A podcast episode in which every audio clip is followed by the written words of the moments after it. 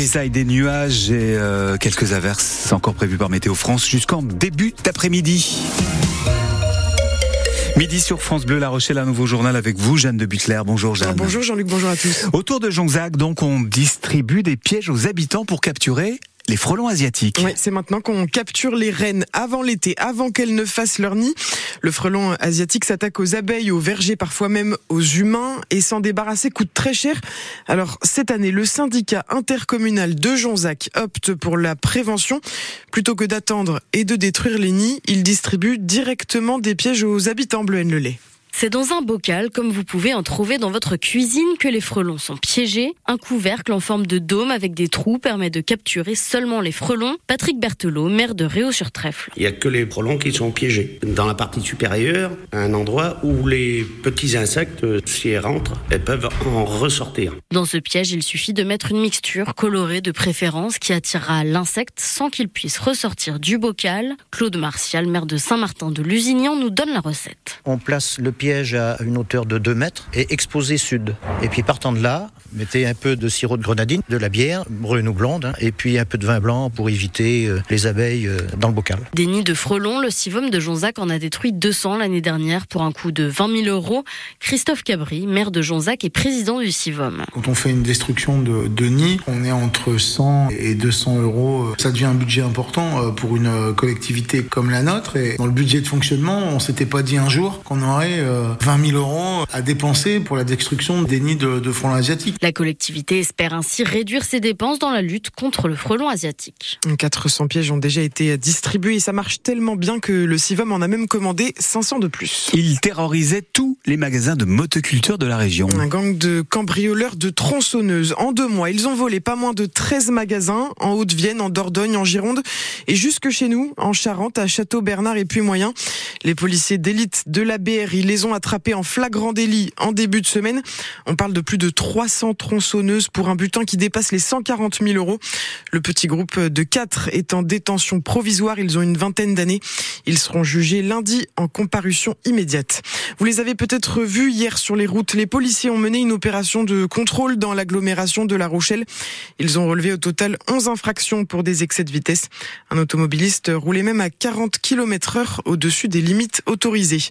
C'est une histoire qui se termine bien et c'est à lire sur francebleu.fr, celle de Louaï Moula, un réfugié syrien installé à Ruffec en Charente.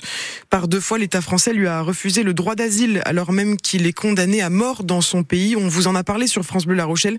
Eh bien, un recours a été déposé devant la Cour nationale du droit d'asile elle a statué hier. Il va bien pouvoir rester en France. Va-t-on vers un prix plancher pour le lait? En tout cas, les éleveurs laitiers et le géant Lactalis ont trouvé un accord sur le prix du lait. Ça y est, après des jours de négociations, une sortie de crise. La tonne passe de 405 à 425 euros. C'est une très bonne nouvelle, dit le ministre de l'Agriculture, Marc Fesneau. C'est le prix de base 425. Euh, généralement vient s'ajouter à ça des augmentations ou des primes qui sont liées à la qualité du lait. Il y a un prix de base et puis il y a un prix qui vient récompenser ceux qui travaillent le mieux et qui permettent d'avoir le plus de taux de matières grasses, de protéines, etc. Et donc euh, il y aura des discussions encore.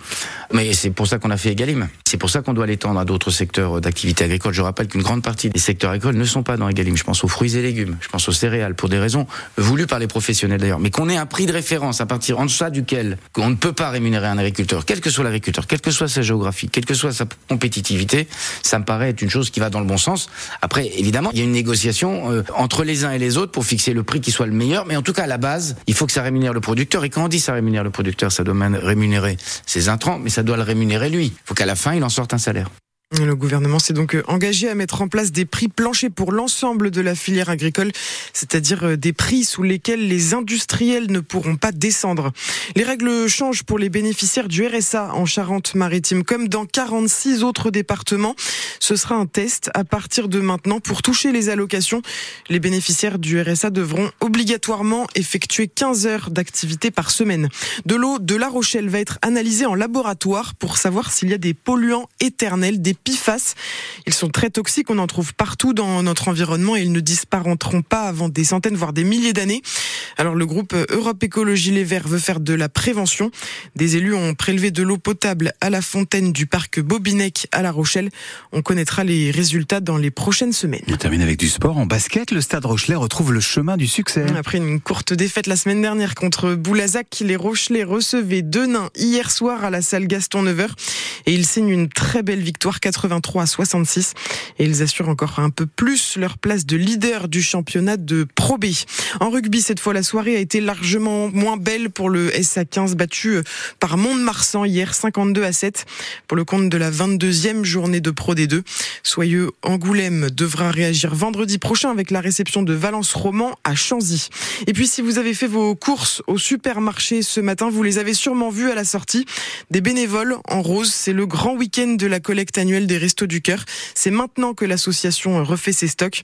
L'objectif est de récolter 9000 tonnes de dons sur tout le week-end. L'association a besoin de données alimentaires et de produits d'hygiène.